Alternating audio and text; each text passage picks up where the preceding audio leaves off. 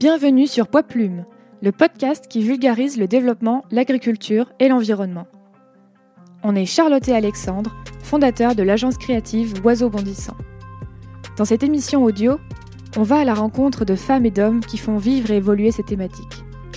L'idée, c'est d'essayer de comprendre ce qui se cache derrière ces termes, souvent abstraits, à travers les parcours inspirants de nos invités pour vous donner l'énergie de faire bouger les choses.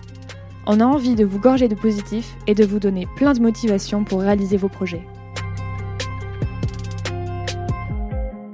Dans l'épisode d'aujourd'hui, nous sommes avec Marion Sarlet, cofondatrice avec Nicolas Sarlet de l'entreprise agricole Les Sourciers. Elle se définit comme maraîchère, formatrice, youtubeuse et maman de deux petites filles. Vous la connaissez peut-être par sa chaîne YouTube à plus de 40 000 abonnés ou son compte Instagram très fourni. Marion est une agricultrice moderne, spécialisée dans la production de légumes, fleurs comestibles et plantes aromatiques rares à l'aide d'une technique méconnue, l'hydroponie durable. Le modèle qu'elle défend est celui de la microferme hydroponique, c'est-à-dire une production très diversifiée et intensive sur une faible superficie. Grâce à la production de leur serre de 600 m2, ils livrent des chefs restaurateurs dans tout le département du Gers et à Toulouse. Leur exploitation maraîchère est rentable, mais leur expertise ne se limite pas à la production de légumes de qualité. En effet, les sourciers sont aussi un centre de formation dans les techniques d'hydroponie, bioponie et aquaponie, avec la particularité de mêler stages pratiques et cours en ligne. Nous parlerons donc des possibilités de se former à l'agriculture grâce aux méthodes d'enseignement modernes, de son parcours personnel et de ce qui l'a amené à se lancer dans l'aventure agricole et entrepreneuriale. Pour Marion, une agriculture idéale, c'est plein d'agricultures différentes qui se complètent, des agriculteurs bien informés et surtout soutenus par les consommateurs. Marion sort son premier livre, Monter sa microferme en hydroponie, bioponie et aquaponie, sur la plateforme de financement participatif Mimosa. C'est-à-dire que vous pouvez le précommander dès maintenant, le lien est en description de cette vidéo. Restez jusqu'à la fin de cette interview pour que Marion vous en parle. Si ce podcast vous plaît, n'hésitez pas à vous abonner, à partager et à nous mettre 5 étoiles sur votre plateforme d'écoute. Ça nous motivera vraiment à vous en proposer davantage. Et maintenant, bon épisode Bonjour Marion. Salut Alex. Merci de nous accueillir dans ton bureau à la Grelée du Gers. Bah écoute, c'est un plaisir. C'est mon premier euh, podcast et je suis très émue. J'espère être à la hauteur de tous les intervenants que vous avez eus avant. Alors, euh, est-ce que tu peux euh, nous dire qui tu es? Et ce que tu fais dans la vie Alors, Marion Sarlet, je suis un mammifère bipède. je suis maraîchère de profession. Ça, c'est ce qui est inscrit, en tout cas, ce à quoi correspond mon numéro de ciré.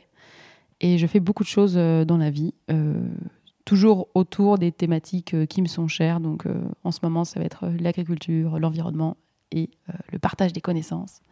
Donc si on veut quelques adjectifs, on peut dire maraîchère, formatrice, un peu youtubeuse de plus en plus, ce qui est assez rigolo. Et puis je suis aussi maman, ça me prend pas mal de temps. Voilà, en gros, en quelques mots. Mais tu es aussi hydroponiste? Voilà, la particularité du maraîchage, c'est qu'on fait pousser les plantes dans l'eau. Donc on appelle ça de l'hydroponie. Mais euh, l'hydroponie, qu'est-ce que c'est? Est-ce que, euh, est que tu travailles en Bretagne euh, dans des grandes serres chauffées et tu fais pousser des milliers de kilos de tomates dans de l'eau à toute vitesse? Oh là là, le pire c'est que je pense que beaucoup de gens autour de moi pensent que je fais ça. Alors pas du tout. je pense pas que tu serais venu me faire un podcast si je faisais pousser des tomates comme ça. non, nous on fait une, autre façon de faire de l'hydroponie. Alors, il y a plusieurs façons de faire de l'hydroponie, euh, tout comme en fait, il y a plusieurs façons de faire pousser des plantes en terre. Euh, en terre, euh, ben, c'est quand même plus connu. Il y a plusieurs courants. On peut faire du conventionnel, du bio, et puis il y a plein d'autres façons de faire entre les deux, et même au-delà. Et eh bien en hydroponie, c'est pareil. On peut faire pousser des plantes de plein de façons différentes en fonction de, ben, un peu de ses valeurs. Il y a plein de façons de faire de l'agriculture. Hein. Et hum, il n'y a pas de label bio pour l'hydroponie, donc je ne peux pas te dire on fait l'hydroponie bio. Ça n'existe pas pour la simple raison que, en fait, pour avoir le label bio, il faut que les racines soient en contact avec la terre. Alors on applique tout un, un tas de valeurs de bio. Euh, on fait aucun traitement phytosanitaire, euh, on, recycle presque tous nos, euh, tous nos substrats, etc. On n'utilise aucun produit chimique pour le nettoyage. On est dans une micro-ferme, enfin bon, on ne chauffe pas, on n'a pas de lumière voilà, il y a plein de valeurs en tout cas qu'on applique qui pourraient coller avec du bio, mais dans tous les cas, on n'a pas de label. Donc, tu as parlé de, que vous êtes sous le modèle de micro-ferme. Que tu peux décrire ce que c'est une micro-ferme Et puis aussi, pourquoi faire de l'hydroponie Quels sont les avantages et, pas, pas directement planter dans la terre? Alors, une micro-ferme, c'est de plus en plus connu. C'est un peu les modèles qu'il y avait avant. En fait, c'est des fermes à taille familiale. Donc, euh, on a commencé ça juste à deux, moi et mon mari, sur une toute petite surface. Ça fait 600 mètres carrés. Euh, pour des modèles de maraîchage, c'est quand même assez petit, même si euh, à n'importe qui en milieu urbain, je dis ça, ils me disent Waouh, c'est un énorme balcon. Mais c'est quand même assez petit.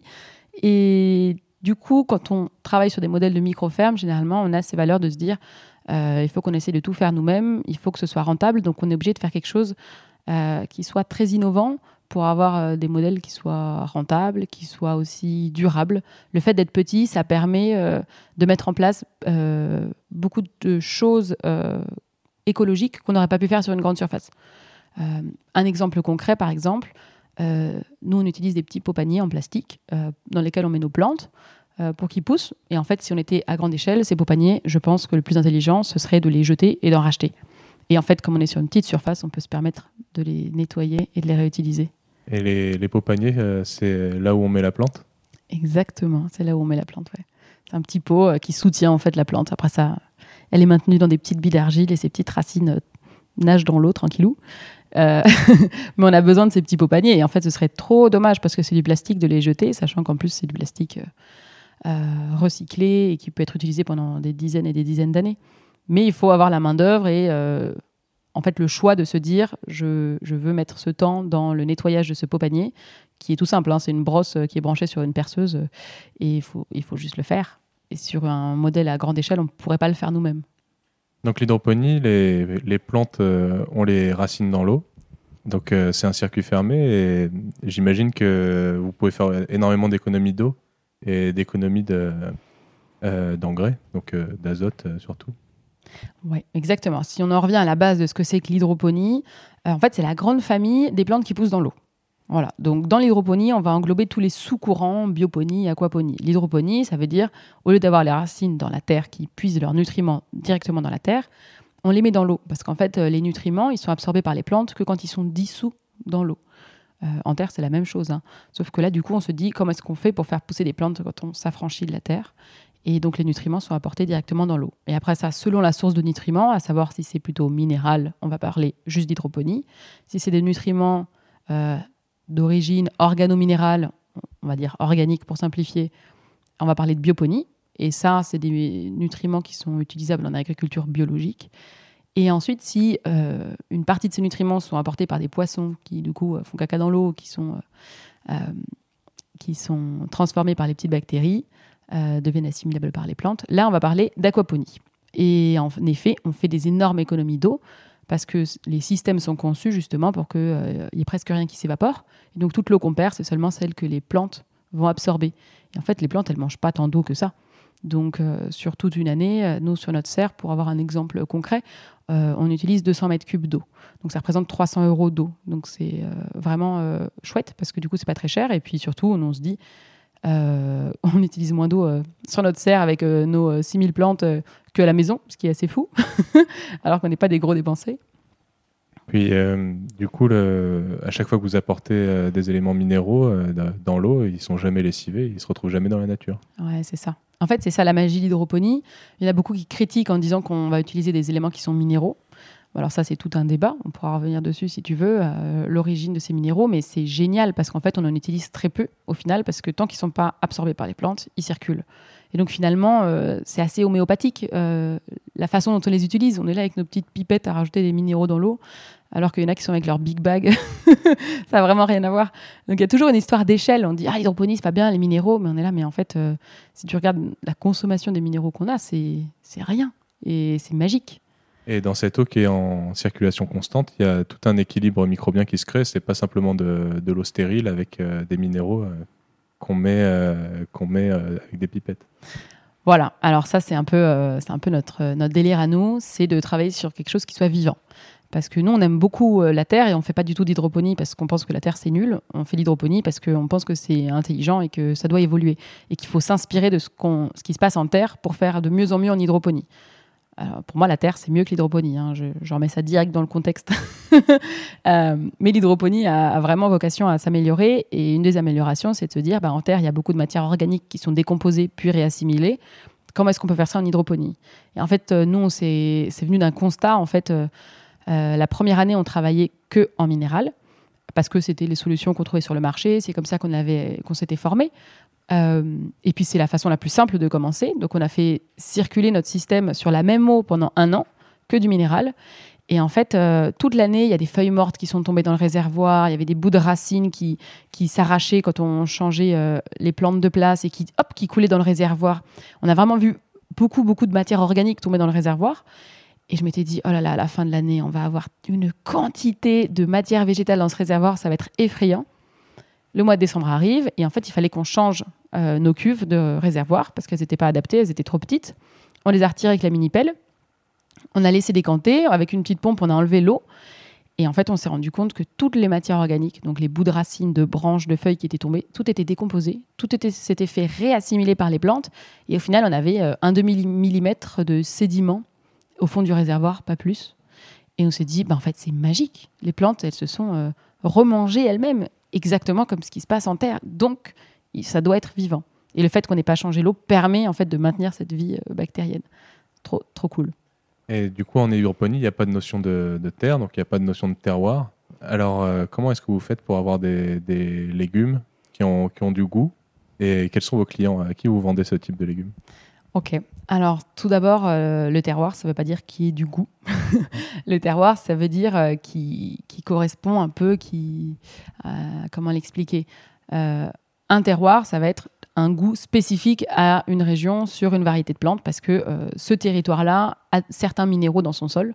Donc, en fait, ça va vraiment définir un type de goût. Ça ne veut pas dire ça, ça a du goût, et ce qu'il n'y a pas de terroir, ça n'a pas de goût. En hydroponie, on, si on voulait s'amuser à faire du terroir, on pourrait dire, bah, tiens, ça c'est ça, c'est exactement les mêmes minéraux qu'à tel endroit, donc on pourrait dire que c'est comme tel terroir. Ça n'a aucun intérêt à mon sens. Je pense que le terroir, il faut le laisser à la terre. Et euh, en hydroponie, ce qu'on peut faire, c'est donner exactement ce dont les plantes ont besoin à tout moment. Et c'est ça qui est vraiment cool.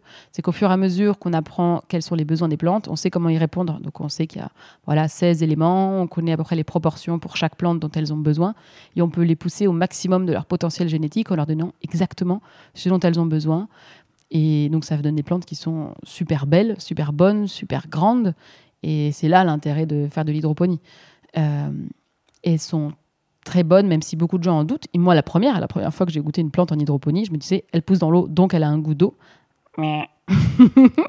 Maintenant, j'ai trop honte, mais pas du tout. On peut faire des plantes qui sont super bonnes. Euh, je vais pas dire qu'ils sont meilleurs que la terre, parce que là encore, il y a aussi euh, des plantes en terre qui n'ont pas de goût, parce que la terre est pauvre. Euh, Il y a des plantes en terre qui sont super bonnes. Donc on ne peut pas euh, comparer, et c'est encore une fois dommage de comparer. C'est euh... plutôt une question de variété, euh, de, de, ce qu'on fait pousser, plutôt que d'une histoire d'être dans l'eau ou d'être dans la terre. Alors la variété joue beaucoup, en effet. la variété va apporter énormément, va apporter en fait les, les gènes d'une plante qui a plus ou moins, d'une variété qui a plus ou moins de goût. Euh, en plus de ça, il va y avoir la nutrition qu'on va lui apporter. Donc là encore, je te parlais de terre pauvre. Bah pareil, en hydroponie, on peut sous-nourrir les plantes en leur donnant que du NPK. Bon, bah, la forme, elle est là, mais si tu n'as pas d'oligo-éléments, bah, il y a quand même des choses qui vont manquer, aussi bien autant sur leur euh, résistance aux attaques euh, et aux maladies Donc que sur leur NPK, c'est les bases, c'est euh, azote, potassium et calcium. Non. non, non. Azote, azote, potassium phosphore. et phosphore. Ouais, c'est ça. Euh, c'est ça, en fait, c'est ce dont les plantes ont besoin en plus grande quantité. Après, euh, l'oxygène, carbone, hydrogène. Voilà. Euh, et ensuite, il y a plein de micro-éléments, et il y a plein d'oligo-éléments dont elles ont besoin aussi. Et même si c'est en quantité minime, c'est hyper important pour elles. et donc, on a dit que la variété était importante, on a dit que la nutrition était importante, et là, c'est un budget. C'est pour ça que la plupart des gens qui font des tomates euh, en Bretagne, ils vont pas forcément euh, mettre ce budget pour avoir une nutrition qui soit super complète, parce que derrière, ils les vendent dans des supermarchés à une clientèle euh, qui va plutôt là pour une question de prix que pour une question de goût. Donc en fait, ils répondent à un besoin. S'il n'y a pas le besoin d'avoir une tomate super bonne, bah, eux, ils vont pas mettre le budget pour avoir des tomates super bonnes. Donc c'est tout à fait logique. Ça, des, ne fait pas d'eux des, criminels. Hein. Ils répondent juste à un cahier des charges. Euh, et la troisième raison, à mon sens, qui fait que nos plantes ont beaucoup de goût, c'est parce qu'on les récolte quand elles sont super mûres. En l'occurrence, pour les tomates, là encore une fois, si on compare avec ce dont tu parlais au début, les tomates qui poussent en Bretagne, elles sont pas récoltées super mûres parce que sinon elles pourraient jamais euh, tenir euh, pendant des, dizaines de jours dans les étals du supermarché, puis chez le client. Donc nous, on, part sur des variétés anciennes et on les récolte quand elles sont mûres. Elles sont livrées, récoltées le matin même, livrées avant le service du midi chez nos clients. Et il faudra qu'ils les mangent dans la semaine, sinon euh, elles vont fondre. Et quels sont tes clients? Alors mes petits clients, j'en ai 25, c'est des chefs restaurateurs. Voilà, nous on travaille qu'avec des, restaurants euh, qui sont en recherche justement de plantes qui aient beaucoup, beaucoup, beaucoup de goût, euh, qui tiennent dans le temps, qui soient ultra fraîches et qui soient locales, qui soient non traitées. donc on est dans le Gers ici, c'est une région qui est très touristique, très gastronomique. Donc il y a pas mal de restos euh, qui sont, ouais, c'est ça, des restos gastronomiques, des étoiles et Michelin. Et, et, eux, en fait, ils sont en recherche de producteurs qui font des choses un peu différentes, tant autant des variétés que sur le mode de production. Donc quand on est arrivé ici, qu'on a fait notre petite étude de marché, ben, on voyait que la plupart allaient à métro pour acheter des herbes. Alors les produits métro sont très bien, hein, mais c'est juste qu'il y en a quand même beaucoup qui viennent d'un peu loin. Et, et, donc, ils ne trouvaient pas de producteurs locaux. Donc, on est vraiment arrivé. Il y avait un besoin. Donc, c'était un plaisir parce qu'en fait, il suffisait juste de, de leur euh, donner quelques herbes et ils étaient comme des fous. Voilà. Alors, qu'est-ce que vous faites pousser et qu'est-ce que vous vendez principalement euh, chez les sourciers? Alors, vu la petite surface, on essaie de faire justement des plantes un petit peu rares euh, pour qu'il y ait une forte valeur ajoutée pour qu'on puisse en vivre. Parce que quand on a un, beau projet comme ça, si on veut que ça tienne dans le temps, il faut pouvoir être rentable. donc, on fait beaucoup d'herbes aromatiques un peu rare si possible. On n'a pas commencé par ciboulette persil, on a commencé par euh, japonais, euh, moutarde rouge métisse, euh, des bread mafan, enfin bon, des, plantes un peu, un peu originales. Et puis en plus, moi j'adore. En fait, c'est mon, mon, grand délire, moi, d'aller chercher des variétés un peu, un peu rares, un peu cheloues. Voilà, je passe des heures sur Instagram à regarder.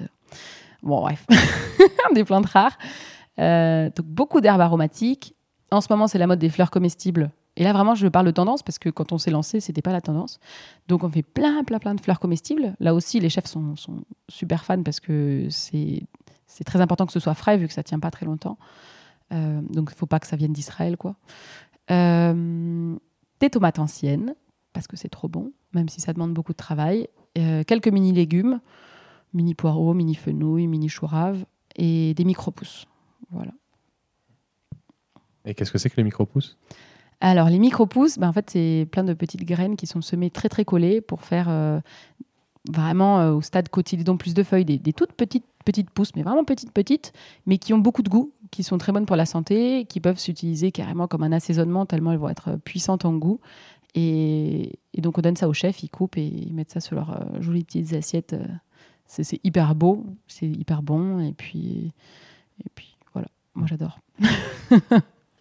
La vocation de ce podcast, c'est aussi d'inspirer et puis de donner un peu euh, des, idées aux jeunes qui veulent se lancer. Est-ce que tu pourrais nous raconter ton parcours, euh, en commençant peut-être par le lycée, ou un peu avant, comme tu veux? Ok, euh, je vais faire de mon mieux pour être concise. Alors, je pense que j'ai un parcours qui est assez typique et atypique à la fois. On va commencer par la typique. Euh, je pense que ce qui m'a donné confiance en moi pour me lancer dans l'entrepreneuriat, parce que je pense que c'est aussi une question d'histoire personnelle. Euh, bah déjà, je viens d'une famille nombreuse. Je pense que ça joue, parce qu'il faut avoir un petit caractère pour se faire entendre quand on est beaucoup d'enfants. Euh, et puis mes parents, ils ont déménagé très très souvent. en, tous les 2-3 ans, on changé d'endroit en France. On a vécu 5 ans en Chine quand j'étais toute petite. Donc j'ai grandi là-bas. Et déjà là-bas, je voulais monter un, un club qui s'appelait SOS Nature. J'avais 7 ans, ça commençait bien. Euh, et puis on est rentré en France et j'ai été mise dans une école de filles et de bonnes sœurs. Là aussi, il faut être accroché euh, pour survivre. Chouette. Euh, au collège. Après ça, au lycée, ils n'ont pas voulu me garder. J'étais un peu turbulente. Et donc j'ai fait un lycée normal. Et c'était super. À la fin du lycée, j'ai fait S parce que. Pas parce que dans ma famille, il fallait faire S. Hein. De toute façon, je suis pas hyper littéraire, même si j'en écrit un livre. mais mais j'aimais bien tout ce qui était science et tout. Mais bon, dans ma famille, euh, pour être un peu, euh, euh, euh, comment dire, au niveau, euh, voilà, fallait un bac plus 5 et si possible ingénieur.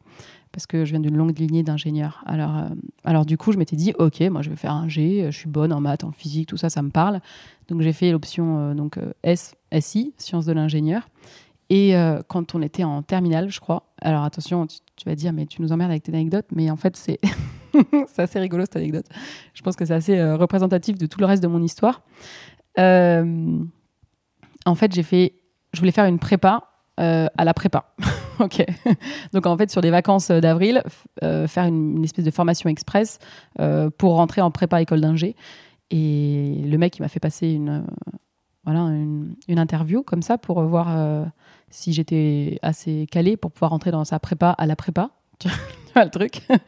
Et pendant l'interview, je sais pas comment le, gars a calé ça, mais à la fin de l'interview, il est venu me voir, il me dit Écoute, euh, moi je serais très contente hein, que tu rentres dans ma prépa, à la prépa d'école d'ingé, mais clairement, tu as un profil commercial. Et en fait, j'étais tellement euh, sur le cul que le gars, dont le métier, parce que c'était payant ce truc, c'était hyper cher, euh, dont le métier était de, recruter des stagiaires pour rentrer euh, dans sa prépa, me disent de pas le faire. Et je me suis dit, mais en fait, ça peut pas être le hasard. Si le gars à qui je suis prête de. Enfin bon, mes parents, hein, signer un chèque pour rentrer là-dedans, il me dit, le fais pas, t'as un profil commercial, c'est qu'il doit y avoir quelque chose. Et du coup, direct, dans la voiture, retour à la maison, je dis à ma mère, en fait, je vais faire une école de commerce. Ça vous va? Elle m'a dit, bah oui, oui, tu fais ce que tu veux. et en fait, euh, ça, c'est assez représentatif du reste de ma vie parce que finalement, j'ai un peu laissé. euh, euh, Enfin, j'ai un peu eu foi au destin. Tu vois, quand il y avait des petits signaux comme ça, j'ai pas hésité à dire ah ben cool, j'ai du mal à prendre une décision, mais là, je considère que ça c'est un petit signe et je vais le suivre. Et puis comme ça, je pourrais pas dire que j'ai pris une mauvaise décision. Je dirais que c'est la vie qui m'a aiguillée comme ça. Et même quand c'est dur, doit y avoir une raison derrière. Voilà, une sorte de fatalisme, mais optimiste finalement. Est-ce que tu veux nous raconter quelle école de commerce t'as fait? Ouais, j'ai fait Kedge à Marseille. Euh, C'était génial. Euh, à l'époque, j'étais, euh, du coup, je m'étais un petit peu éloignée de de mes valeurs. Parce que je me rappelle quand j'étais au lycée, ce qui m'intéressait, j'étais allée voir des conseillers d'orientation. J'étais le genre de personne ultra stressée par le fait qu'il fallait déjà en première que je sache quel métier je voulais faire. Et ce qui m'intéressait à l'époque, c'était l'architecture et la nature. Donc finalement, aujourd'hui, je me rends compte que j'y suis. hein, dans le design des micro-fermes. Mais je m'étais renseignée ouais, pour faire des écoles d'archi aussi. Euh, Bon, bref. Et, euh, et après ça, quand j'étais en école de commerce, tout ce qui m'intéressait, c'était de, de boire. de faire la fête. euh, voilà, c'était c'était bien. J'ai vraiment vécu mes années étudiantes euh, comme un vrai étudiant à fond. Enfin, un vrai étudiant à l'époque, hein, parce que maintenant, euh, les étudiants d'aujourd'hui, je vois, ils sont beaucoup plus matures que moi quand j'étais étudiante. C'est peut-être le recul euh, qui te donne cette impression, mais ils ont peut-être pas du tout changé en fait. Peut-être. Est-ce que tu as un souvenir de, de stage euh, en particulier qui t'a marqué et qui t'a fait avancer euh, vers là où tu es aujourd'hui? Oh, ouais, j'ai j'avais choisi cette école-là parce qu'on pouvait faire beaucoup d'années à l'étranger. Donc, je suis partie euh, vivre un an à Montréal et puis à Liverpool, en Angleterre.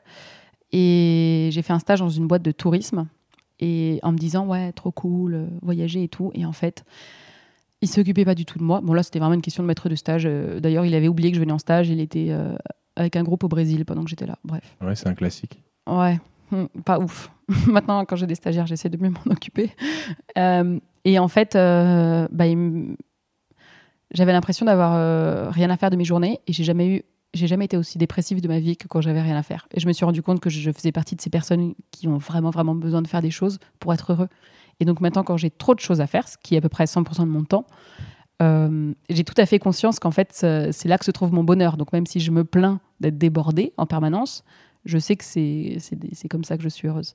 Et que si j'étais pas débordée, je serais malheureuse. Donc ça me permet de, de mettre ça en perspective et de me dire Ah, je suis débordée, c'est horrible, mais en même temps, c'est trop cool. Finalement, c'était un stage euh, développement personnel et, et- et la quête de son soi intérieur.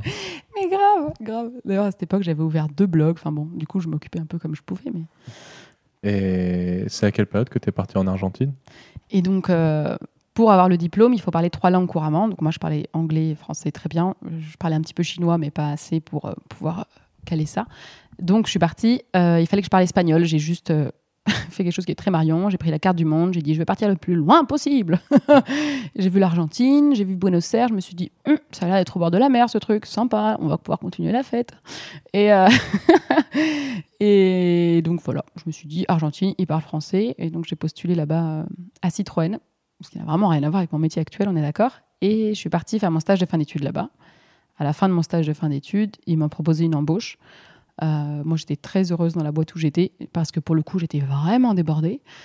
Et c'était hyper intéressant. Et donc, j'ai dit, bah ouais, embauchez-moi, je reste. Et en plus, du coup, c'est eux qui m'ont payé mon master. C'est pas mal aussi mmh. parce que ça coûte cher. Euh, un master là-bas que j'ai fait et c'était hyper intéressant aussi le master parce que c'était que avec des gens qui avaient déjà plusieurs années euh, d'expérience dans une boîte. C'était vraiment orienté à des gens qui sont déjà intégrés dans le monde professionnel, ce qui n'était pas mon cas. Et mais du coup, ouais, ça m'a fait mettre un pied euh, dans, dans, un level un peu plus euh, haut que le mien. C'était très, très chouette. Et chez Citroën, je m'occupais de toute la partie communication. Mais alors, c'est génial parce que c'est une petite boîte d'une. Petite succursale d'une très grosse boîte. Et donc, je faisais vraiment de tout relations de presse, événementiel, marketing. Je leur ai ouvert leur page Facebook, euh, tout, tout, tout, tout. tout. À une époque où Facebook venait juste de naître et qui n'était pas du tout accepté de faire du marketing sur les réseaux sociaux, ce genre de choses. Ah ouais, c'était horrible. je devais convaincre mon patron que c'était pas dangereux d'utiliser une page Facebook. Il m'avait dit euh, il n'y a pas moyen de, de, fermer les commentaires pour que personne euh, puisse dire quoi que ce soit et qu'il n'y ait pas de gens qui puissent se plaindre. Et j'étais là, ben en fait, euh, l'intérêt c'est que les gens puissent parler, qu'on puisse les écouter. maintenant, ouais, maintenant, ça a bien évolué. Et puis chaque publication, il fallait que je le fasse valider par toute la hiérarchie. Ah, aujourd'hui, je pense aux publications que je fais sur ma propre page Facebook. justement, je m'amuse trop à faire voilà, à faire des blagues, mettre des emojis dans tous les sens, à raconter un peu n'importe quoi. Et, je suis bien contente d'avoir personne qui me le valide. quoi. Et donc, tu es resté combien d'années en, Argentine? Finalement, après ce stage, cette embauche, euh, j'ai changé de boîte, j'ai rencontré mon chéri. Et du coup, je suis restée 5 ans. Jusqu'en 2013. Et à quel moment est-ce que tu as créé les sourciers avec Nicolas? Ah ben, Justement en 2013, on a décidé, euh, on a décidé de démissionner parce qu'on s'était mariés, ne connaissait pas la France. Euh, on a dit, bah, viens, on va faire une petite expérience en France. Euh, moi, je visionnais ma vie un peu comme ça. De toute façon, on déménageait tout le temps. Et je m'étais dit, bah, on va qu'à faire 2-3 ans en France. Puis après ça, on verra. Peut-être qu'on pourra aller au Canada. et quitte à démissionner pour déménager en France, j'ai dit, bah, viens, on a qu'à essayer de faire un truc qui nous plaise un peu plus. Moi, j'avais toujours eu cette petite idée dans la tête de monter ma boîte, euh, je pense que j'avais toujours un petit peu la fibre comme de l'entrepreneuriat. En tout cas, j'avais envie d'essayer pour pas euh, me décevoir moi-même plus tard. Et même si ça ratait, ce qui était à peu près le plus probable à cette époque, euh, pour moi, c'était vraiment pas un échec. J'avais vraiment beaucoup réfléchi là-dessus en me disant, même si ça rate, au moins je pourrais me dire que j'ai essayé. C'était l'état d'esprit à l'américaine de il faut avoir un maximum d'échecs pour apprendre le plus possible. Et, et on a plus confiance en un mec à déposer le bilan de sa boîte pour en créer une nouvelle plutôt que quelqu'un qui est tout frais. C'est vrai, ouais. Mais moi, j'y crois à fond à ça. Hein. Et en fait, euh, j'ai vachement étudié mes peurs. Je me suis dit, qu'est-ce qui, qu'est-ce qui me freine? Et je m'étais rendu compte que ma peur la plus profonde, c'était d'être SDF. Après ça, je m'étais dit, quelle est la probabilité que ça arrive? Parce que même si je plante ma boîte, que je m'endette, euh, bah, en fait, j'ai une famille, j'ai des amis. Je pense que c'était quand même assez peu probable. Donc, je me suis dit, bon, à partir du moment où ma peur la plus forte, elle est très improbable, bah, faut arrêter d'avoir peur, faut y aller, quoi. et c'était quoi l'idée initiale, alors, euh, des sourciers? Alors, en Argentine, en, 2011, on a découvert l'hydroponie. Euh, on s'est formé à Buenos Aires, euh, mais de façon domestique pour avoir un petit système sur notre balcon. Enfin, au début, on avait essayé tout seul. Et en fait, c'est quand même technique, euh, l'hydroponie. On ne peut pas vraiment se lancer en hydroponie comme on se lance en terre en disant je vais apprendre au fur et à mesure. On a tué beaucoup de plantes jusqu'au moment où on s'est dit bon, en fait, il y a quand même quelques notions de physiologie végétale et puis surtout de, de, chimie un petit peu toutes les notions de pH, d'électroconductivité qui sont bien d'acquérir avant de se lancer quand même. Euh, donc on a suivi une formation sur un week-end. C'était un investissement quand même, ça coûtait super cher, je me souviens. Donc on s'était dit, si on le fait, il faut vraiment que derrière on, fasse quelque chose de sympa sur notre balcon. Donc on, a économisé, on a fait cette petite formation. Et ensuite, pendant deux ans, on a fait pousser des plantes sur notre balcon. Euh, et c'était vraiment notre petite bulle de bonheur. On rentrait du travail et on, on s'occupait de notre petite plante. Et puis du coup, ça nous permettait d'avoir des plantes qui sont très bonnes à manger, parce qu'en Argentine, ils sont pas très très forts euh, sur tout ce qui est végétal. Euh, tout ce qui est viande, oui, oui, ils sont très forts, mais alors le végétal, c'est vraiment pas leur priorité. Alors que moi, j'adore ça. Donc on a fait pousser des plantes euh, sur notre balcon à Buenos Aires, et c'était tellement magique.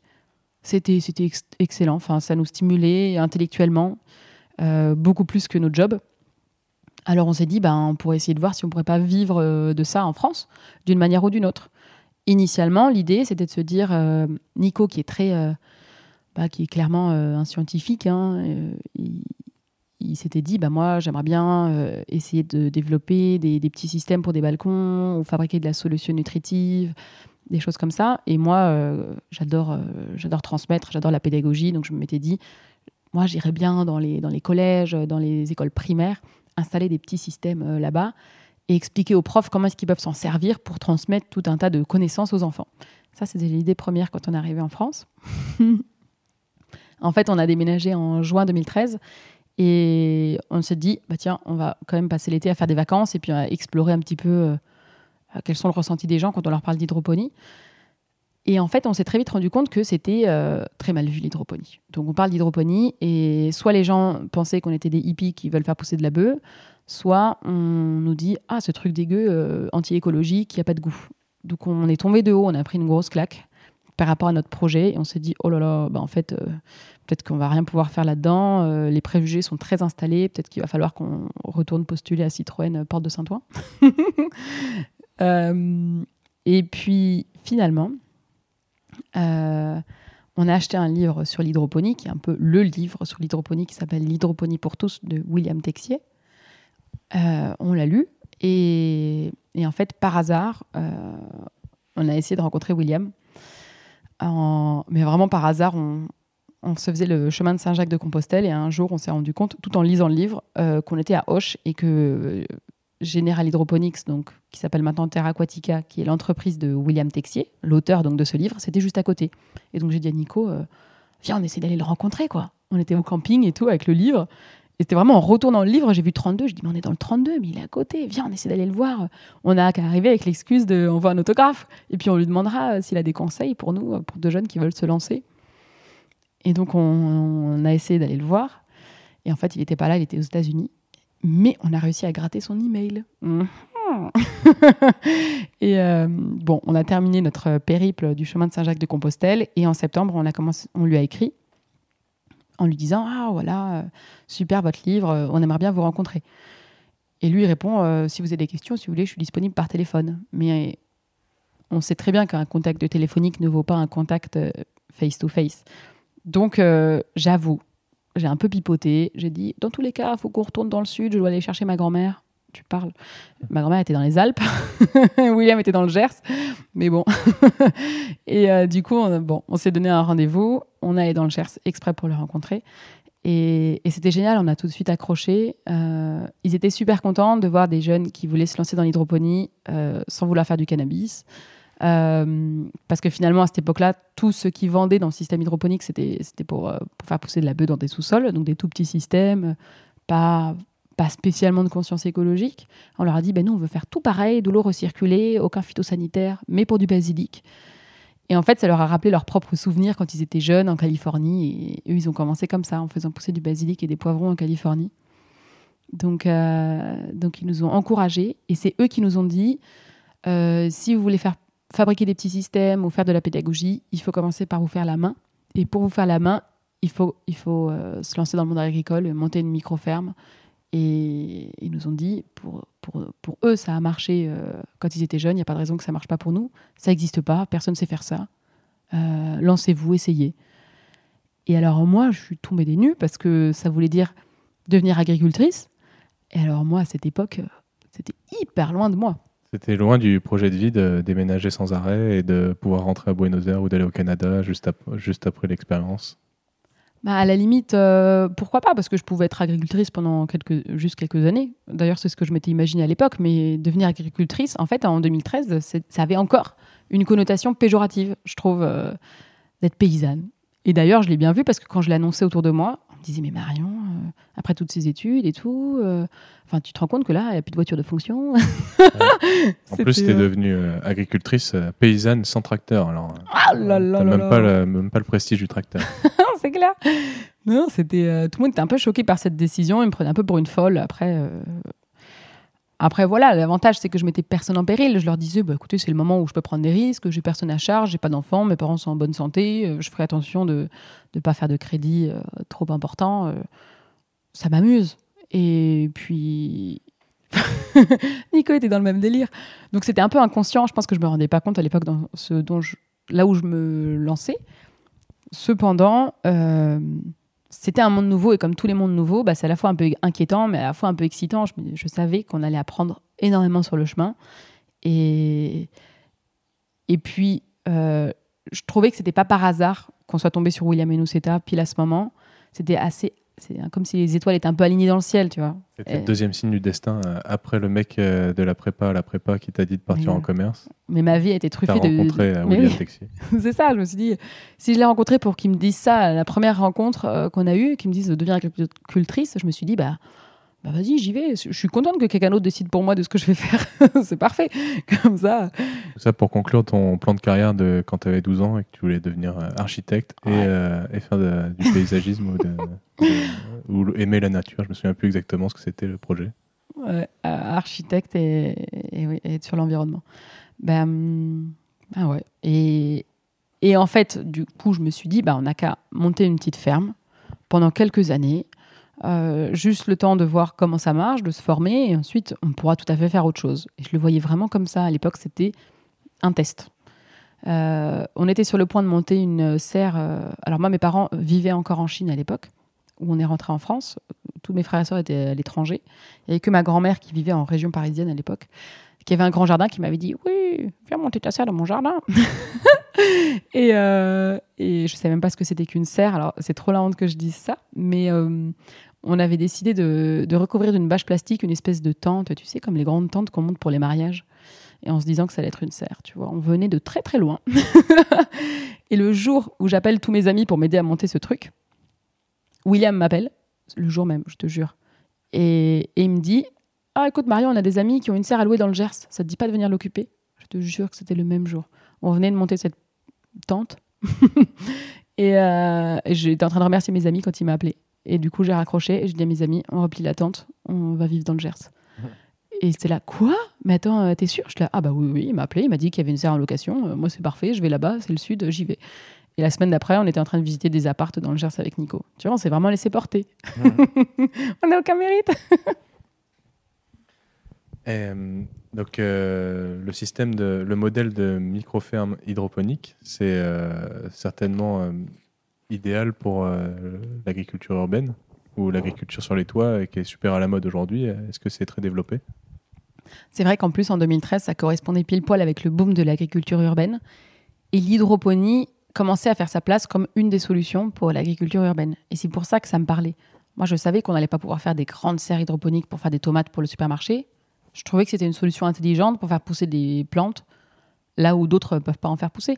Donc sur des toits, dans des, dans des sous-sols, des, sur des sites pollués, il y en a pas mal en milieu urbain. En fait, on ne peut pas faire de l'agriculture de pleine terre parce que ça a été pollué, parce qu'avant, il y avait une usine de je sais pas quoi. Et donc, on s'était dit, bah, c'est génial, l'hydroponie pour ce genre de site, euh, c'est vraiment idéal. Et, et en fait, à l'époque, c'était vraiment la course aux appels à projets. Fallait monter des dossiers, c'était compliqué pour avoir du foncier. Donc, on s'est dit, génial, cette petite serre dans le Gers, c'est l'opportunité. On se fait la main, on fait pousser des plantes, on teste un modèle technique qui n'existe pas un modèle économique qui n'existe pas trop encore. Et si ça marche bien, bah, ce sera beaucoup plus facile pour nous de se faire une place euh, en milieu urbain. Et donc vraiment, on s'était dit, bah, on va vivre un ou deux ans dans le Gers. Euh, parce que le foncier, il est accessible là tout de suite et que moi, j'avais pas envie de monter des dossiers pendant des années. Je voulais vraiment mettre les mains dedans pour voir si ça me plaisait. Et ensuite, on irait vivre en ville. Sauf que euh, on s'est fait attraper par la douceur de vivre du Gers. et du coup, maintenant, ça fait j'ose même plus compter. 2013, ça fait 7 ans. voilà, ça fait 7 ans qu'on est là et il n'est pas question qu'on bouge, on est trop heureux. Alors, euh, j'ai conscience et je prends soin de me flageller tous les jours en me disant je fais du hors-sol là où la serre, elle est. Euh, là où, pardon. Là où il y a de la terre. Là où il y a de la terre, c'est ça. Et, je sais que c'est pas un exemple et je le dis euh, volontiers, je suis très réaliste par rapport à ça. Très consciente que l'idée, c'est pas de faire du hors-sol sur de la terre, ça c'est complètement, c'est complètement débile. Mais, euh, mais je pense aussi que dans des projets de vie, il n'y a rien qui est complètement parfait. Ça s'est fait comme ça. Et, maintenant, bah, on est ici. Ça correspond à notre histoire. Euh, si, on déménage, je peux tout à fait m'installer, je sais pas moi, à un endroit où il n'y a pas de terre. Et la plupart des gens qu'on forme, en fait, parce que du coup, entre-temps, on est devenu centre de formation professionnelle. Et la plupart des gens qu'on forme, ils, viennent se former parce que justement, ils n'ont pas l'accès à une terre euh, arable.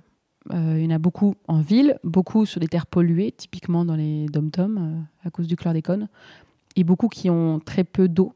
Et là, typiquement, je parle d'Afrique du Nord. Comme ils sont francophones, ils nous connaissent grâce à nos vidéos YouTube généralement. Et en fait, ils n'ont plus trop d'autres choix pour faire pousser des plantes que de faire du hors-sol parce que euh, ça leur permet de faire des économies en eau. Mais je, sais que tu interviens aussi sur euh, les problématiques d'agriculture urbaine euh, au travers de la FOP. Est-ce que tu peux nous en parler? Tu es bien renseigné. donc, ouais, une de mes casquettes, c'est je suis vice-présidente de la FOP. Donc, c'est l'Association française d'agriculture urbaine professionnelle qu'on a montée en oh là là, 2016, 2017 par là dont l'idée était, et c'est vraiment toujours une de mes missions de vie, euh, fédérer, rassembler, protéger les petites structures. Donc en agriculture urbaine, c'était génial quand ça a commencé. C'était plein de, petites personnes, enfin de petites personnes, de grandes personnes, mais euh, de petites structures euh, avec des très fortes valeurs. Et, quand toute cette vague de greenwashing est arrivée, on a vu qu'il y avait d'autres grosses structures avec moins de valeurs qui ont voulu s'approprier tout ça. Et on s'est dit, ben, en fait, il faut travailler ensemble, il faut se fédérer, pour euh, pouvoir euh, continuer à exister dans quelques années pour pas se faire complètement bouffer. Et c'est génial parce qu'en plus, on a des activités au sein de l'agriculture urbaine qui sont hyper complémentaires.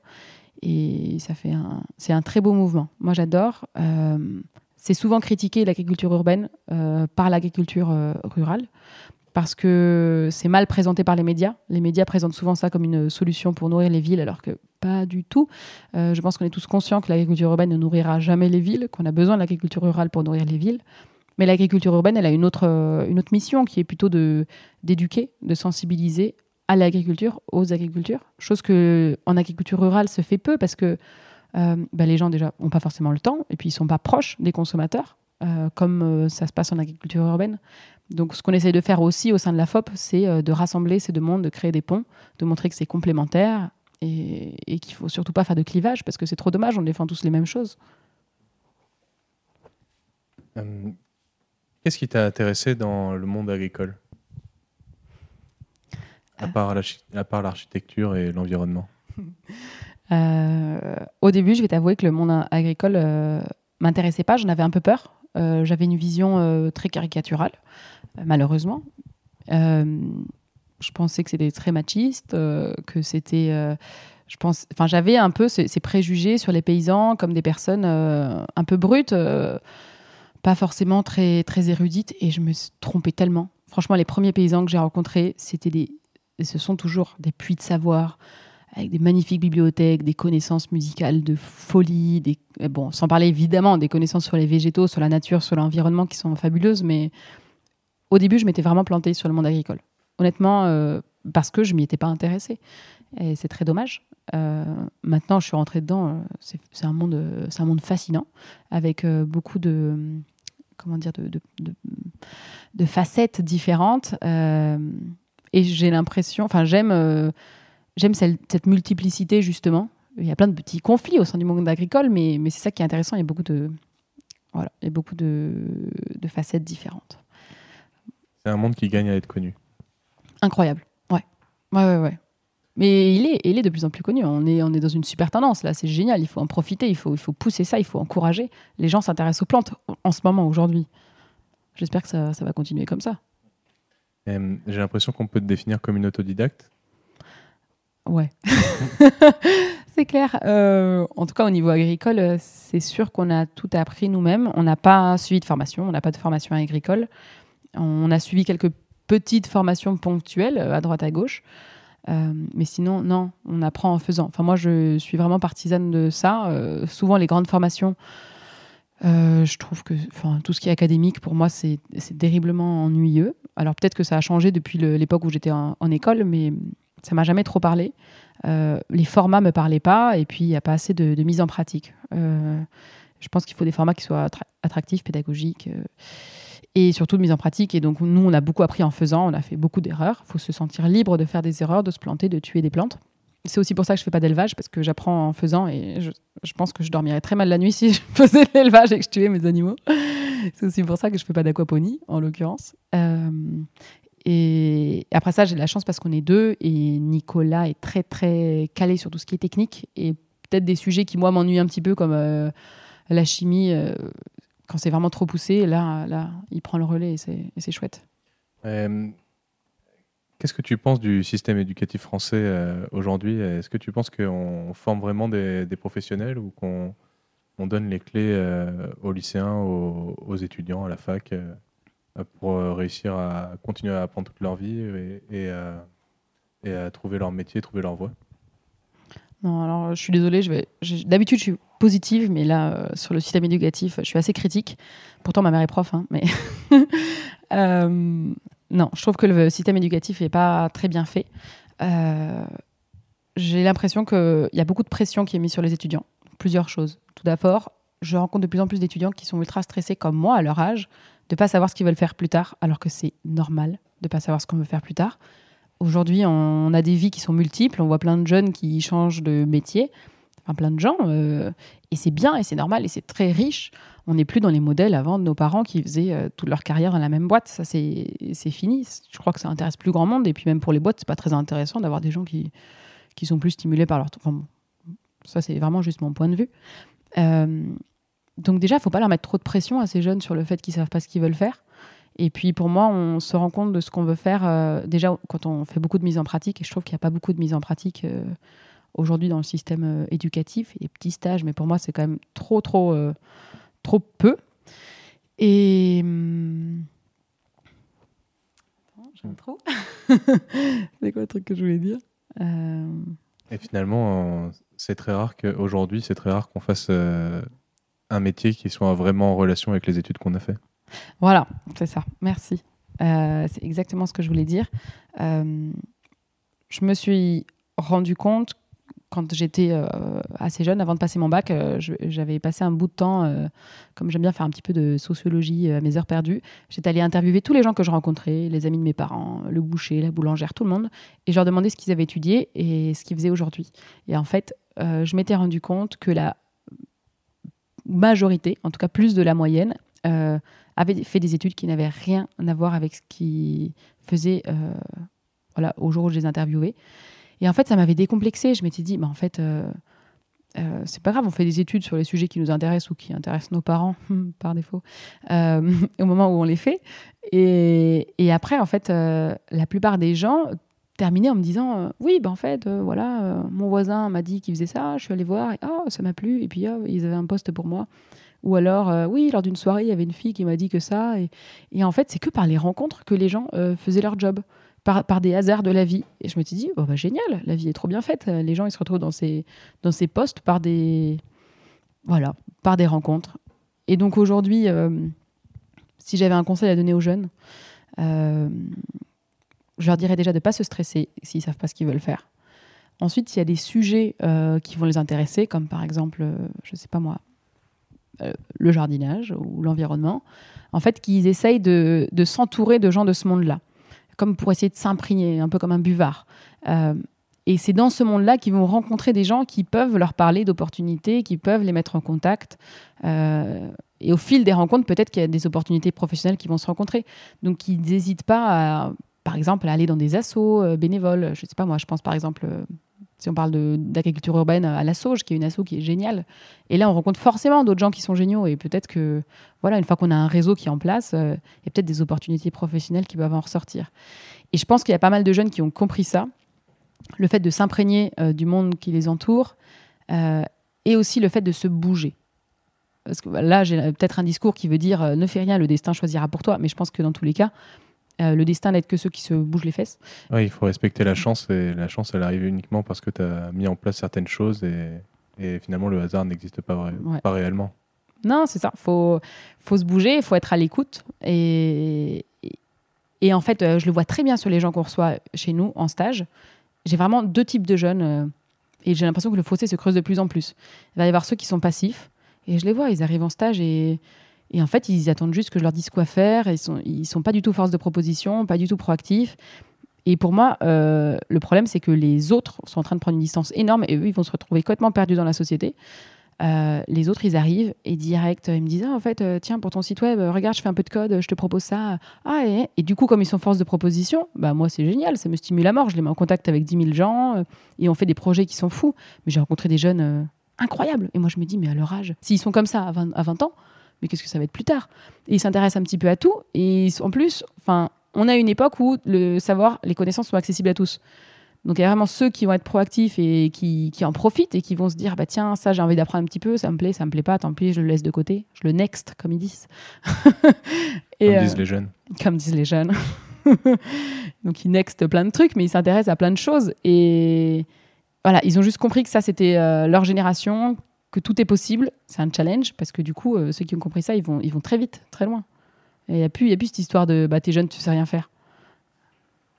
Et euh, tu l'as dit tout à l'heure, euh, les sourciers, c'est pas juste euh, une serre maraîchère de 600 mètres carrés, c'est aussi un centre de formation, mais particulier, parce que c'est un centre de formation majoritairement en ligne. Donc vous faites des formations. Est-ce que tu penses qu'on peut réellement former des professionnels à distance par l'outil vidéo? Oui, qu'est-ce que tu en penses? Bah, Au début, j'étais un peu vieux jeu, j'y croyais pas trop. c'est pour ça que toute notre formation était présentielle. Et en fait, je me suis très vite rendu compte des limites que ça présentait. Tout d'abord au niveau euh, du temps, on n'apprend pas tous à la même vitesse. Et je le voyais sur... Euh, alors on essaie d'avoir des groupes qui sont relativement petits, mais sur une dizaine de personnes, je voyais qu'il y en avait qui étaient beaucoup plus rapides que d'autres. Tous ne viennent pas en plus avec les mêmes bases. Euh, donc en fait, il y en avait pas mal qui étaient perdus en route. Et lorsqu'on faisait nos formations justement sur des sujets théoriques, tu vois, devant un PowerPoint et tout, euh, je voyais que c'était assez injuste du coup pour certains, ou il y en a qui sont un peu trop timides pour prendre la parole euh, et poser des questions, ou dire bah attends, euh, là j'ai pas tout compris, reviens dessus. donc je trouvais ça dommage. Et c'est là où en fait on s'est dit en fait il faut scinder notre formation en deux. Et tout ce qui est théorique, il faut qu'on le fasse en ligne. Tout ce qui est pratique, on continuera à le faire à la serre, mais du coup en prenant notre temps, voilà, en faisant, en s'amusant à la serre, en faisant des jeux, des ateliers pratiques, plein de, en fait, de, choix pédagogiques qui font que les connaissances sont mieux assimilées, parce qu'on apprend en faisant. Euh, et donc, je m'étais dit, bah, allez, mon contenu euh, théorique, je le passe en ligne. À la base, je m'étais dit, je vais juste m'enregistrer devant un petit PowerPoint. Ça, c'était euh, sans me connaître suffisamment, parce que je suis incapable de faire quelque chose d'aussi moche. Donc, en fait, je me suis... Bah, j'ai pris un an à développer cette formation pour qu'elle soit trop belle en faisant des super vidéos.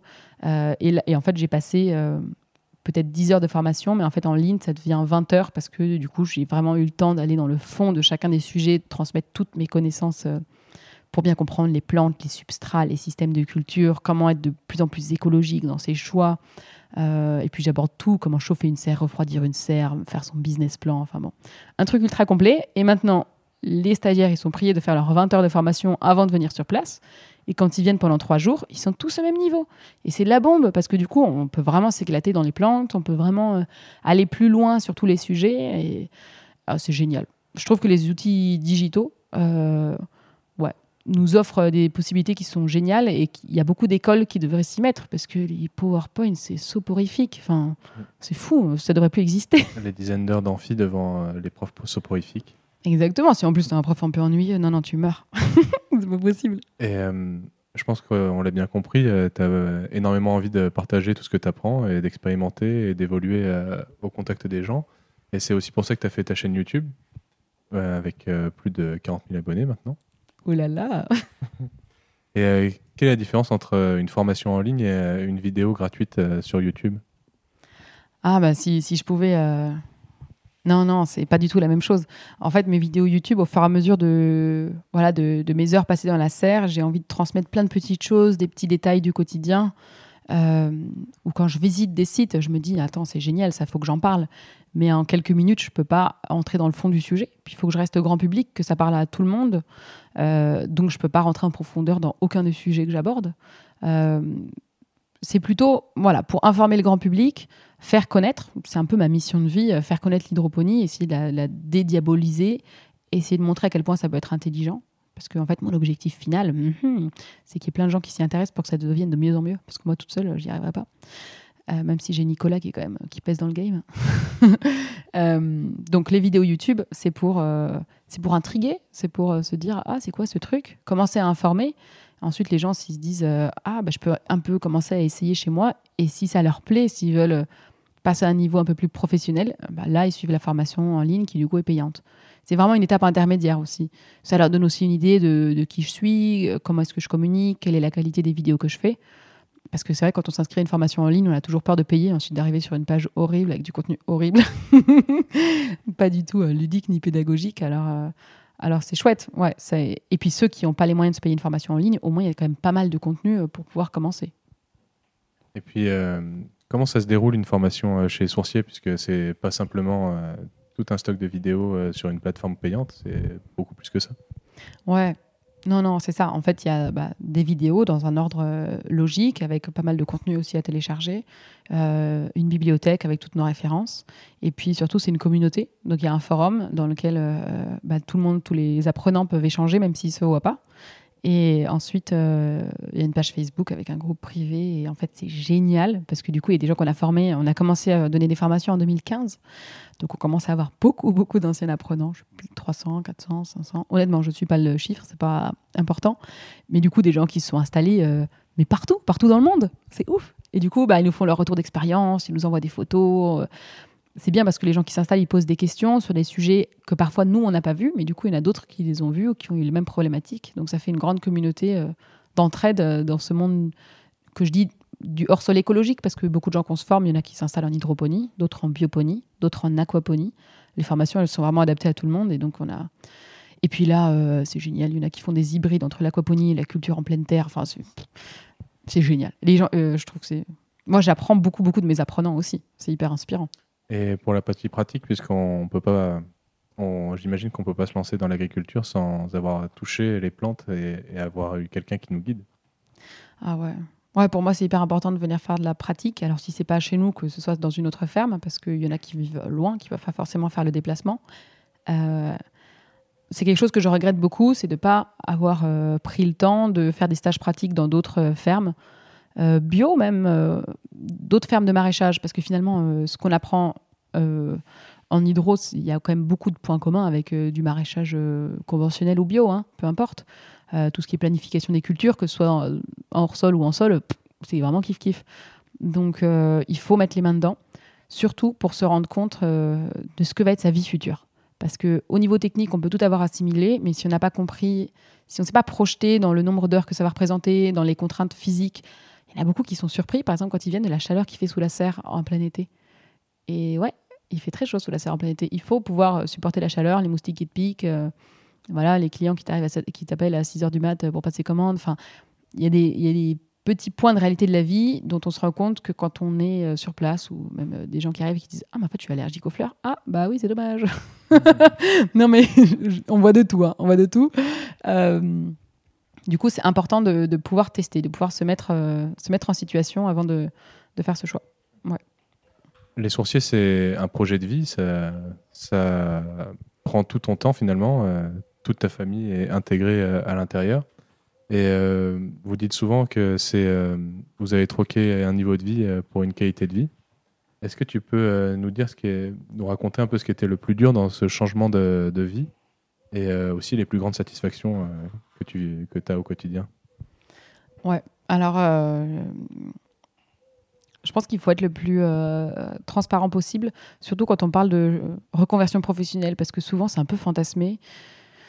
Alors là, encore une fois, c'est une appropriation des médias, mais on dit ouais, euh, c'est trop le bonheur. Après, en fait, il y, a des, y a des choses qui sont quand même très difficiles.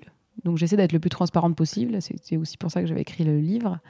Euh, clairement, je suis hyper heureuse de cette reconversion professionnelle. On, gagne beaucoup, beaucoup moins qu'avant. Hein. Il n'y a pas de doute là-dessus. Euh, on a perdu certaines certaine, une certaine place dans la société, un certain prestige. C'est vrai que ça en, ça en, jette moins de dire je suis maraîchère que de dire euh, voilà nos titres d'avant. Voilà, on n'a plus euh, la voiture. Maintenant, on paye nos forfaits téléphoniques, nos ordinateurs. Il n'y a plus le service technique pour nous réparer nos petits, voilà, ces petits outils multimédia. Mais je savais que j'allais vouloir être maman un jour. Pour moi, c'est hyper important, la famille. Et le fait d'être à son compte, ça permet justement de, de pouvoir faire des choix. Et pour moi, c'est ça la liberté. Alors après, ça ne veut pas dire que c'est simple de faire des choix, mais disons que je choisis quand est-ce que euh, je veux plus ou moins travailler et donc être plus ou moins avec mes enfants. Parce que j'ai deux petites filles. Et, Maintenant, euh, c'est chouette de pouvoir se dire, bah, je travaille moins pour être plus avec mes filles, mais ce qui est très dur en parallèle, c'est du coup de moins travailler. Enfin, en tout cas pour moi, euh, ces dernières années, euh, il a fallu que je, que je, du coup, je laisse de côté certains projets, en l'occurrence la partie production. comme j'avais tellement envie de développer toute cette partie communication, les vidéos YouTube, les formations et le livre, finalement, j'ai un peu, je vais moins souvent à la serre. Et, c'est vrai que ça, pour moi, c'est dur. Parce que j'ai un peu l'impression que c'est un peu mon bébé qui m'échappe. Euh, donc, on a pris une troisième personne. Donc, on est trois sourciers euh, depuis 2017. Euh, c'est ça. Moi, Nicolas et Brice, du coup, notre chef de culture, qui lui, du coup, est tout le temps à la serre. Nicolas, il est entre la serre et, et, les filles. Et moi, je suis entre tout ce qui est formation, communication et les filles. Et, et c'est dur. Mais comme n'importe quel parent qui a des choix à faire entre vie professionnelle et vie, vie de famille. C'est dur, mais n'empêche que c'est. Enfin bon, moi je suis hyper contente de passer beaucoup de, avec mes filles, beaucoup de temps avec euh, mes filles. J'ai pu attendre leur un an avant de les faire garder euh, pour l'une comme pour l'autre. Et ça, pour moi, c'est extraordinaire. Euh, je sais que je, ne revivrai pas leur enfance, donc je suis contente de l'avoir fait. Après, c'est vrai que c'est des sacrifices qui sont. voilà. Pour moi, je le. Je, c'est pas évident. Voilà, c'est pas des choix qui sont évidents non plus. Faut pas le fantasmer. Euh, c'est pas la, petite maison dans la prairie. Euh, je considère quand même que j'ai une vie rêvée parce que voilà, moi, mon rythme pour avoir un ordre d'idées, euh, je pose mes filles du coup maintenant chez la nounou. Elles passent la matinée chez la nounou pendant que moi je bosse le plus efficacement possible. Ensuite, je vais les chercher à midi. Je les mets à la sieste. Du coup, je passe une ou deux heures avec elles avant la sieste. Je les mets à la sieste. Pendant la sieste, vite, vite, j'essaie de travailler un petit peu plus. Et ensuite, elles se réveillent et je passe toute la fin de l'après-midi avec elles. Et ça, c'est trop, trop bien. Et on cuisine, voilà, on fait plein d'ateliers manuels. Et là, je me dis, je suis la personne la plus heureuse du monde. Même si des fois, j'ai envie de les envoyer par la fenêtre, comme tous les parents. Hein. Pas non plus fantasmer ça. Mais euh, c'est trop de bonheur. Et après, quand elles dorment, euh, bah, j'essaie de retravailler un petit peu. Parce que, encore une fois, j'ai beaucoup de travail. Parce que je suis sur 10 000 projets en même temps. Euh, l'année prochaine, ça va changer, étant donné que Brice euh, nous laisse. Donc, euh, donc je vais du Brice, le chef de culture de la serre. Brice, notre cher chef de culture, nous laisse. Et donc, c'est un autre tournant pour les sourciers. Mais de toute façon, la vie est une continuité de tournant. Hein. et donc, je vais un peu laisser de côté, maintenant que la formation digitale est, est créée et, le livre est écrit, je vais essayer de ne pas me relancer dans n'importe quel autre projet fou pour euh, justement reprendre la main sur la, sur la serre. Et je vais être très contente de pouvoir me rapprocher de mes petites plantes. En plus, ma fille aînée, du coup, euh, a trois ans, donc elle va rentrer à l'école en septembre, donc ça devrait pouvoir le faire. Et, je le vivrai un peu comme une, comme une deuxième étape. Euh. En plus, on va déménager. Enfin bon, encore une grande aventure qui nous attend. Mais hum, je suis hyper contente de cette reconversion professionnelle. C'est juste pas simple. Faut pas croire que c'est que c'est simple. Voilà. Tu as parlé d'études de, marché tout à l'heure, de communication. Tout ça, c'est du langage du monde des affaires. Est-ce que tu penses que tous les agriculteurs sont des entrepreneurs? À mort.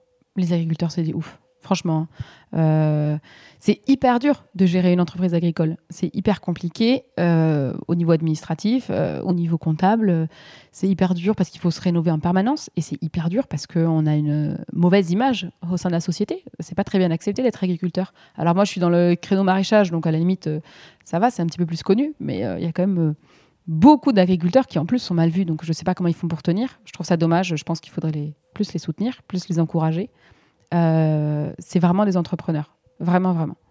Ouais. Euh, on l'a entendu depuis le début, euh, plusieurs fois, tu as dit que tu avais écrit un livre. Est-ce que tu peux nous rappeler le titre?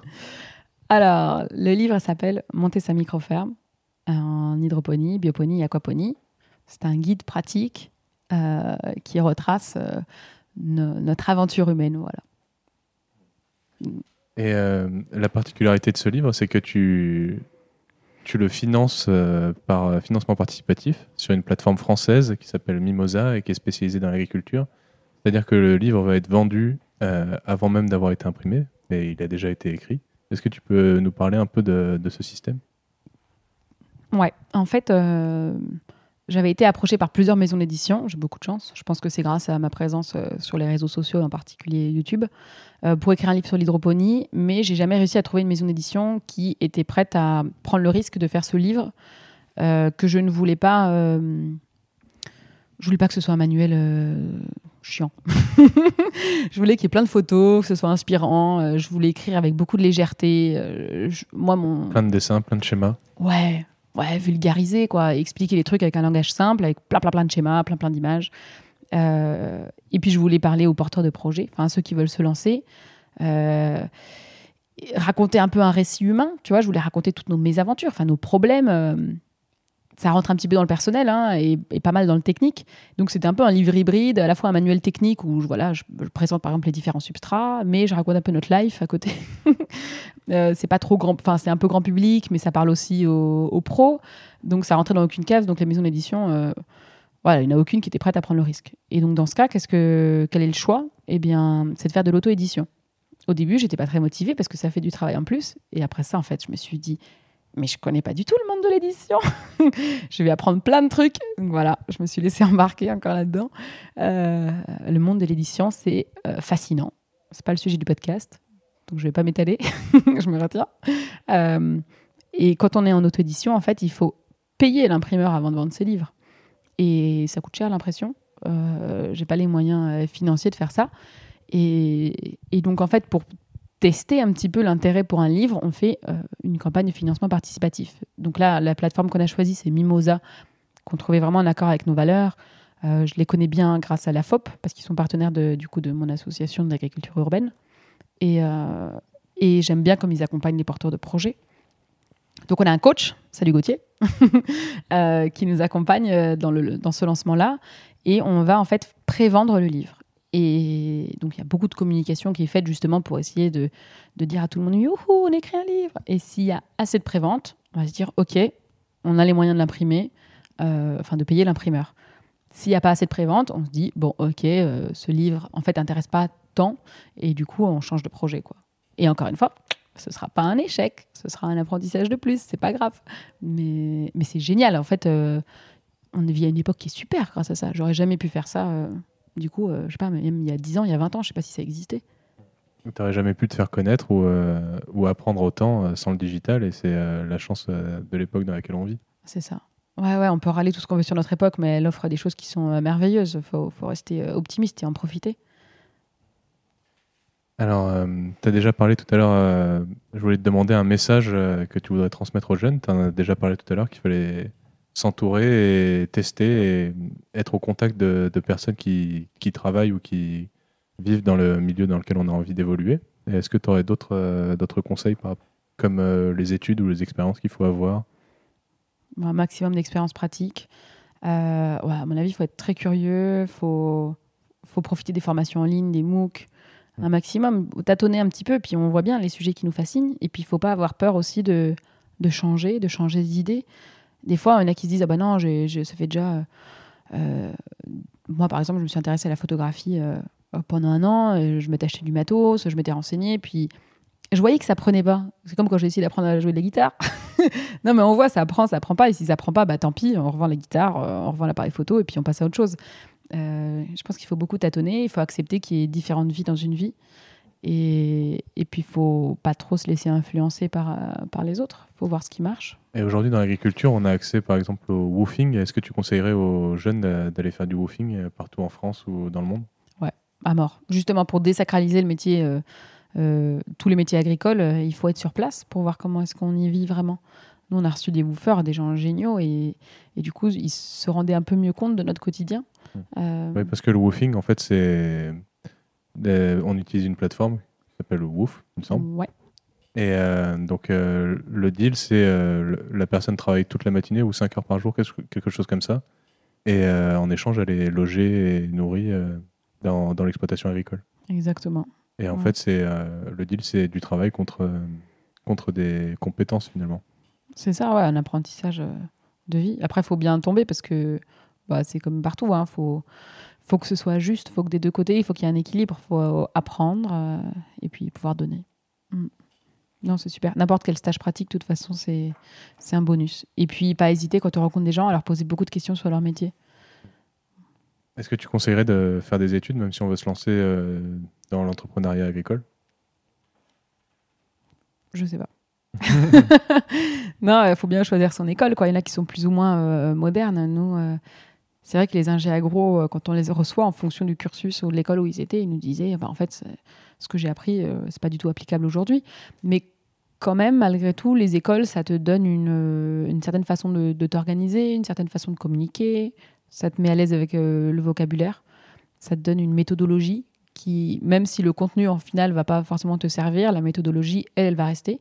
Ça te fait un réseau aussi. Ça, le réseau, laisse tomber, ça n'a pas de prix. Donc, ouais, moi, si j'aurais pu faire une, une école euh, agro, euh, je l'aurais fait. Il paraît que vous faites bien la fête en plus.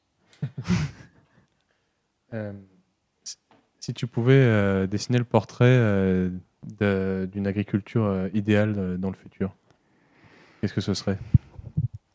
Alors, pour moi, il n'y a pas une agriculture. Il y a une multiplicité d'agricultures. Je pense que pour avoir une société idéale, il faut avoir des gens qui sont sensibilisés, informés, c'est génial parce que c'est bien parti, parce que j'ai l'impression que de plus en plus de gens s'intéressent.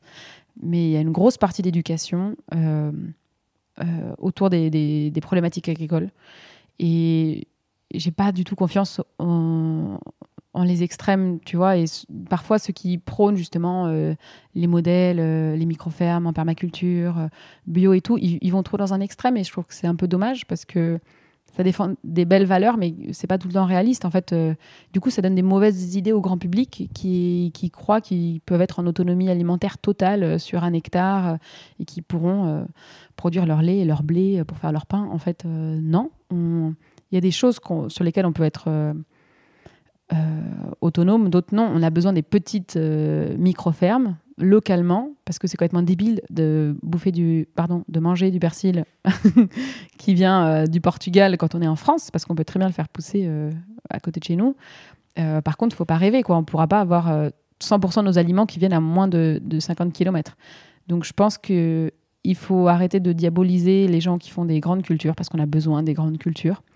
il faut plutôt sensibiliser à la cause environnementale tous les jeunes, et comme ça, ceux qui vont reprendre les grandes cultures avec ces nouvelles notions, ils vont, euh, ils vont les faire évoluer. Et en fait, c'est en train d'évoluer, mais on fait de l'agribashing sans se rendre compte que ça met un temps fou à évoluer.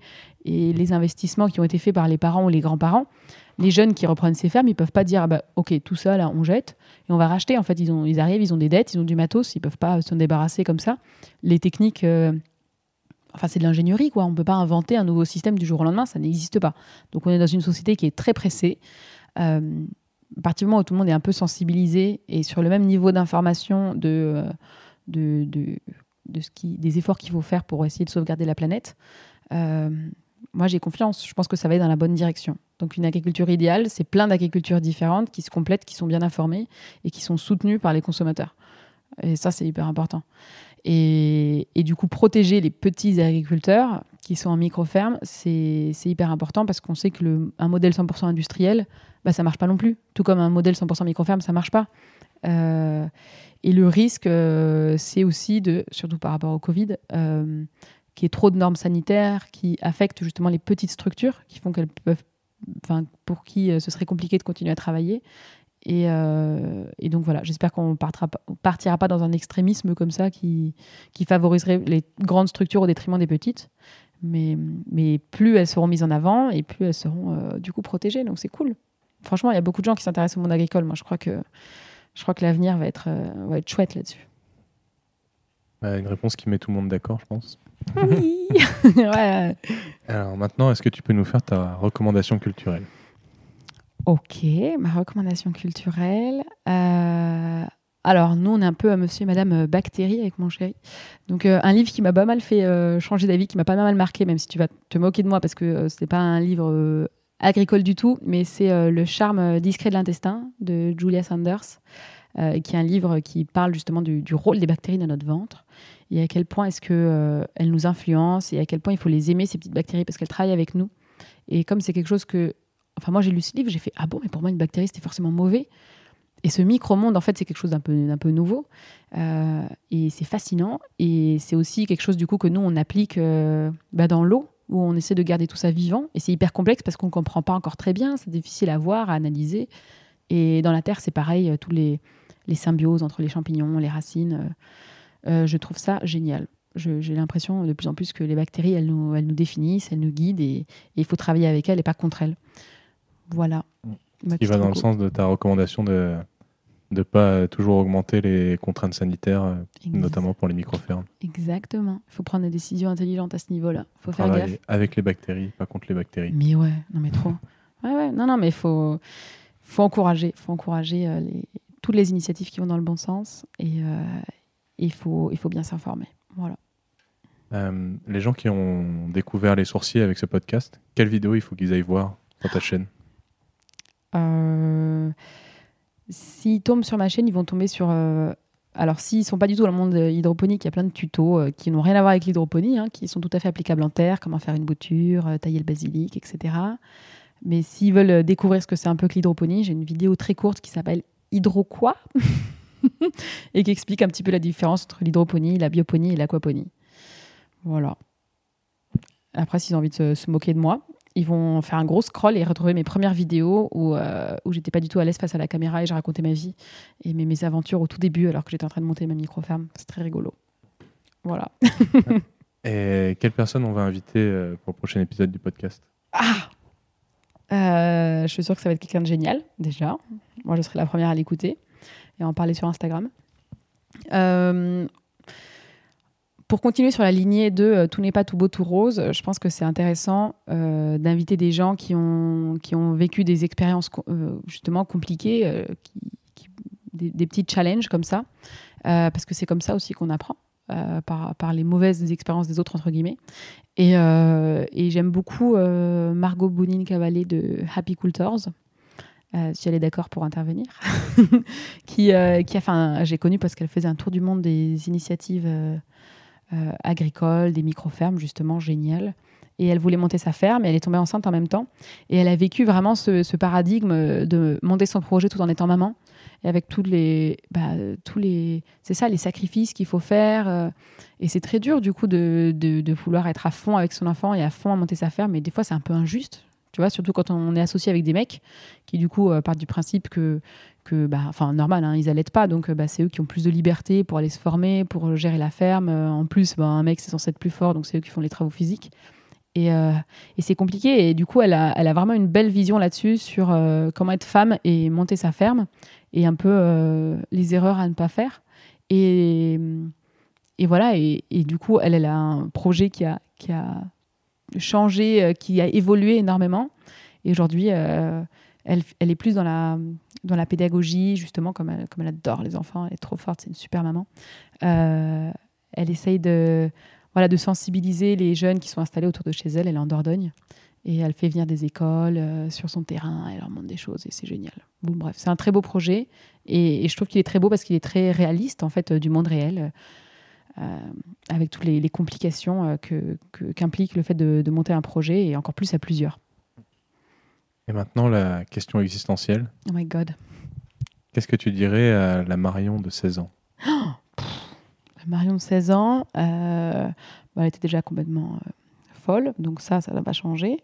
Je pourrais pas la faire changer d'ailleurs. Euh, je lui dirais d'être gentille avec ses parents parce que c'est pas facile d'être parent. Voilà. D'être poli. On va arrêter de faire le mur. non, de rester, de rester optimiste, mais. Enfin, la vie est belle. C'est vrai qu'à 16 ans, on, on est un peu des fois. C'est un peu dur. Mais, mais non, la vie, elle est trop belle. C'est trop bien. Ok. Et respecte la chance. Ouais, voilà. euh, respecte tes parents, hein, nom de Dieu. Pas possible ça. Euh, donc, si vous l'aviez pas compris, le livre de Marion est écrit et la campagne, euh, la campagne de financement participatif sur le site Mimosa et devrait être lancée autour du 10 juillet 2020. Donc, au moment de l'enregistrement, on est fin juin 2020. Donc, euh, n'hésitez pas à aller regarder la vidéo promotionnelle sur le site Mimosa et à précommander euh, en masse le, le bouquin de Marion. Attention à la vidéo qui aura été produite par Oiseau Bondissant. Hein. Pas n'importe quelle vidéo, s'il te Mhm. plaît.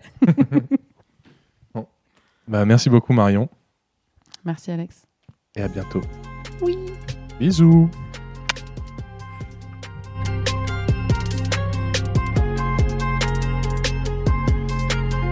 Voilà, cet épisode de Poids Plume est terminé. Merci d'avoir écouté jusqu'à la fin et bravo On se retrouve rapidement pour un prochain épisode. En attendant, n'hésitez pas à vous rendre sur le site oiseaubondissant.fr, tout attaché, pour découvrir toutes nos productions, nos suggestions culturelles et nos partages d'initiatives positives. Si l'épisode vous a plu, n'hésitez pas à le partager et à en parler à deux de vos proches afin de faire grandir la communauté. Vous pouvez aussi nous donner 5 étoiles sur votre application de podcast. C'est surtout ça qui nous aidera à vous proposer de nouvelles interviews toujours plus intéressante. Je vous dis à bientôt et prenez soin de vous.